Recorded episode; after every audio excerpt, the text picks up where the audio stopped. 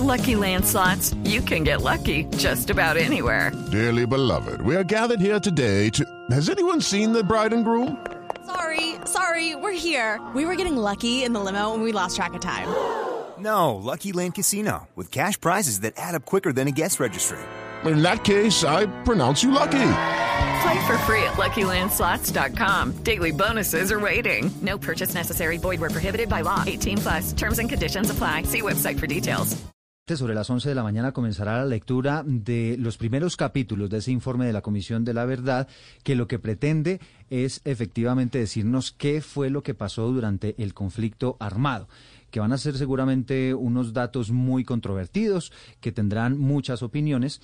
Y en la ciudad de Medellín se ha instalado una sala especial donde van a estar las víctimas y también pues muchas personas que tienen que ver con el conflicto armado pendientes de esa lectura y de esa presentación. Ana Cristina Restrepo, muy buenos días.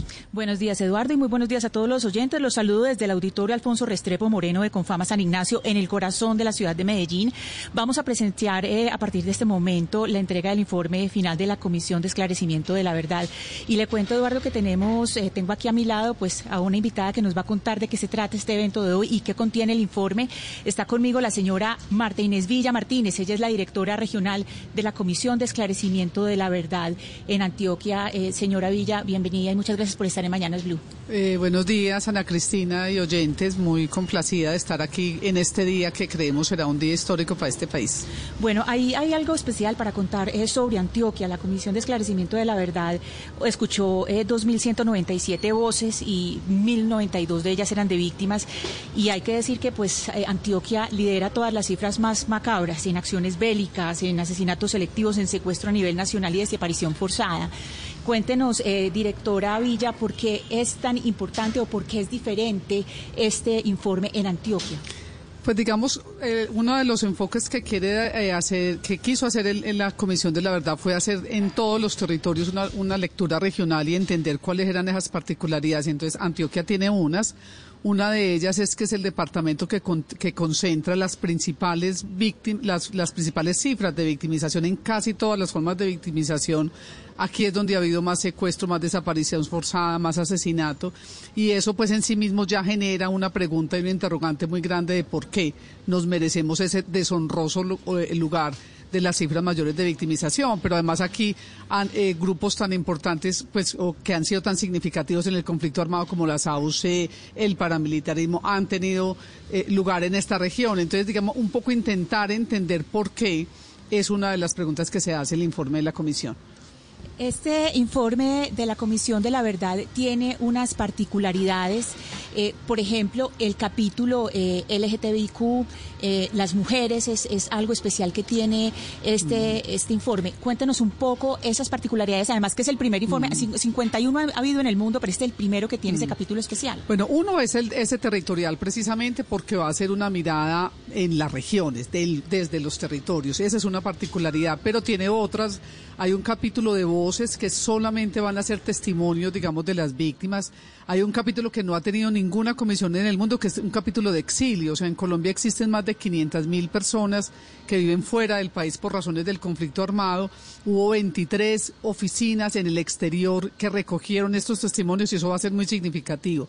Pero además tiene un, capítulo de género, de, del impacto del conflicto armado en las mujeres y en la población LGTBI. Tiene un capítulo étnico que tampoco nunca antes lo había tenido un informe de la Comisión de la Verdad y un capítulo de niñas y niñas que también es muy importante. Entonces yo creo que hay una mirada muy particular sobre la experiencia de la guerra, sobre qué nos pasó como, eh, en la, por efecto, digamos, de la guerra desde los cuerpos, desde las mentes, desde la cultura, y esto creo que va a ser muy importante porque va a trascender el tema que sin duda es importante, pero es más allá que eso que son las cifras.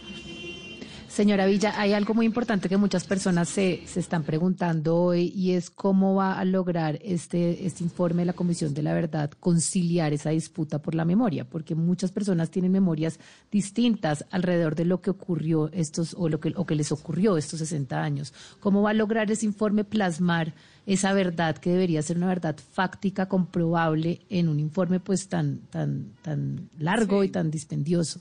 Sí, mira, uno de los insumos de la Comisión de la Verdad es la memoria, es lo que la gente nos contó, pero ese no es, sola, no es la única fuente. Una de las características también que, por ejemplo, diferencian el informe de la comisión con otros que sean, por ejemplo, el Centro Nacional de, Memoria Histórica, son los datos.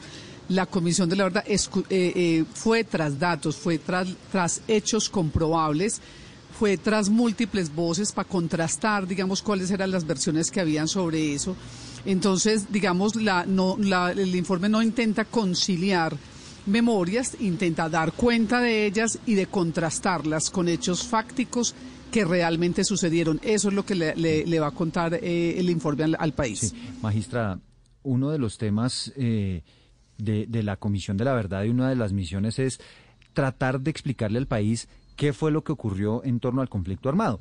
Durante muchos años, recuerdo mucho el expresidente Álvaro Uribe, durante una muy larga narrativa, decía que lo que ocurrió es que existió una subversión, unos grupos guerrilleros que de alguna manera pues estaban atentando contra la gente de bien en las fincas y demás, y a partir de eso reacciona la gente por falta de presencia del Estado, evidentemente, y demás, y terminan creándose los grupos paramilitares. En, en, esa, en esa narrativa eso va a cambiar, es decir, ¿qué encontraron ustedes en esa Comisión de la Verdad, particularmente allá en Antioquia? Pues lo primero es que obviamente partimos de que sí hay un conflicto armado, o sea, la, la comisión es creada por un acuerdo de paz que parte del reconocimiento del conflicto armado. Eso es lo primero. Lo segundo es que efectivamente, digamos, ha habido, la, la, comisión va a hacer una, un recuento entre 1958 y 2016 y ahí lo que vamos a encontrar es que hay momentos distintos. Lucky Land Casino, asking people what's the weirdest place you've gotten lucky. Lucky? In line at the deli, I guess. Aha, in my dentist's office. More than once, actually. Do I have to say? Yes, you do. In the car before my kids' PTA meeting. Really? Yes. Excuse me, what's the weirdest place you've gotten lucky? I never win and tell. Well, there you have it. You can get lucky anywhere playing at LuckyLandSlots.com. Play for free right now. Are you feeling lucky? No purchase necessary. Void where prohibited by law. 18 plus. Terms and conditions apply. See website for details.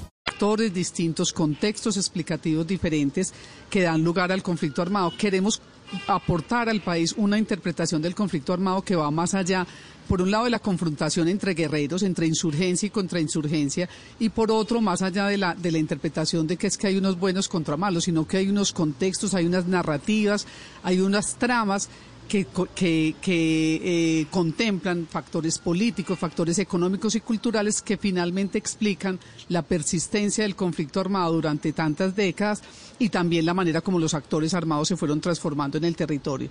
Entonces, si decimos que hay un conflicto armado, también decimos que la guerra se acabó en el 2016. Eso lo va a decir claramente la Comisión de la Verdad con el acuerdo de paz se termina una guerra, siguen otras violencias, pero son violencias diferentes a las que se firmaron, digamos, con el acuerdo de paz. Doctora Villa, este tema de los paramilitares que le preguntó Eduardo, pues es algo muy sensible. Y usted nos acaba de hablar que hay unos contextos y eh, hay unas cosas complejas. Ustedes dicen eh, o, le dan valoración de alguna manera quienes eh, hicieron el paramilitarismo para defenderse o quienes, o quienes lo hicieron para enriquecerse de alguna manera con, un sentido delictivo. ¿Esa diferenciación se hace? ¿Quién, por ejemplo, se organizó sencillamente para cuidar sus haciendas, su patrimonio, sus cosas? Sí, esa diferenciación se hace. O sea, claramente lo que va a plantear la comisión es que el paramilitarismo primero tiene una relación totalmente eh, entrañable, digámoslo así, con el, con el narcotráfico. O sea, no se puede entender el paramilitarismo sin el narcotráfico pero esa expresión de, paramilitarismo tiene una serie, digamos, de, eh, eh, elementos explicativos, por ejemplo, políticas de seguridad, de privatización de la seguridad desde antes de los 80 que generaron una mentalidad defensiva y una mentalidad, digamos, de, sí, de autodefensa. Pero con el narcotráfico pasan otras cosas, se articulan también la articulación a sectores políticos, pero obviamente también la manera como en unos contextos específicos la gente acudió a los paramilitares como una forma de protección de esas variaciones y de esos matices va a dar cuenta también el informe. Doctora Villa, eh, entiendo que hay unas recomendaciones en el informe, cerca de 300 recomendaciones. ¿Qué tiene eh, eh, lo que tiene que ver con el Estado, con el papel que desempeñó el Estado en el conflicto? ¿Cuál es esa recomendación para que eh, este tipo de circunstancias que se vivieron en Colombia durante tantas décadas no se repitan? En ese sentido, ¿cuál es la responsabilidad que le asignan al Estado y qué recomendaciones hacen ustedes en el informe? Eh, eh, mira, Oscar, la, la, pues una de las, de las conclusiones que hace la Comisión obviamente es que el Estado como principal protector y garante de los derechos y de la vida de la población, pues tiene una responsabilidad central en el devenir del conflicto armado. Entonces va a haber un conjunto de recomendaciones, pues ahorita en un momento se van a, dar a conocer en el país, pero te diría pues que en principio uno eh, son cosas, no, no, no, son cosas digamos que no es que no las hayamos escuchado en todos estos años. Uno es cómo el Estado pone al centro la protección de la vida de las personas y una, y una visión y un concepto de seguridad que efectivamente proteja a la ciudadanía y vaya en, en, en pro digamos de ella. Se va a hablar también de la necesidad de construir una institucionalidad para la paz que albergue todas estas iniciativas y todas estas eh, programas y políticas que han estado dispersos, no solamente con el acuerdo de paz, sino mucho antes también con la ley de víctimas, con la ley de justicia y paz, que efectivamente también logre esto. También se va a hablar de, temas de desarrollo, porque en muchos lugares, en muchas regiones del país, el tema del tipo de desarrollo que se construyó está íntimamente ligado al conflicto armado. Entonces, digamos, bueno, en un rato los conoceremos, van a ser un conjunto de recomendaciones, pero no solamente para el Estado, también hay recomendaciones eh, que interpelan a los actores armados, hace un llamamiento claro a los actores que siguen en armas para decirles las armas no son el camino y lo que ha demostrado la comisión y el informe es que no fueron el camino y que se han logrado más transformaciones a través de la vida democrática que de miles de años de, en armas y obviamente también eh, recomendaciones para la sociedad civil, porque también como responsabilidad civil, como eh, sociedad civil también tenemos responsabilidades allí. Directora Villa, hay eh, un capítulo, pues, o hay un capítulo de la historia de Colombia que es, especialmente preocupante y es la desaparición forzada de 80.739 víctimas. Antioquia reporta 19.824. Esto es el 24.55%.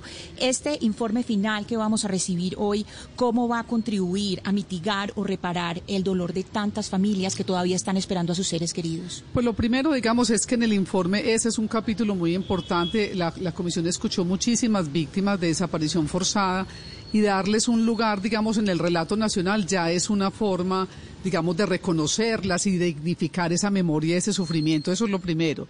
Segundo, la comisión entrega a la, a la Jurisdicción Especial para la Paz y a la unidad de búsqueda de personas dadas por desaparecidas los hallazgos que encontramos. Y esto va a ser muy importante porque la unidad de búsqueda permanece otros 15 años en el país y esa es la institución realmente que va a poder que esas voces que escuchamos, que esos reclamos que sigue teniendo la gente, pues puedan de alguna manera continuarse y hacer lo que para lo que la unidad está mm. hecha, que es para para calmar, digamos, el dolor y el sufrimiento que las personas tienen y efectivamente dar con sus seres queridos.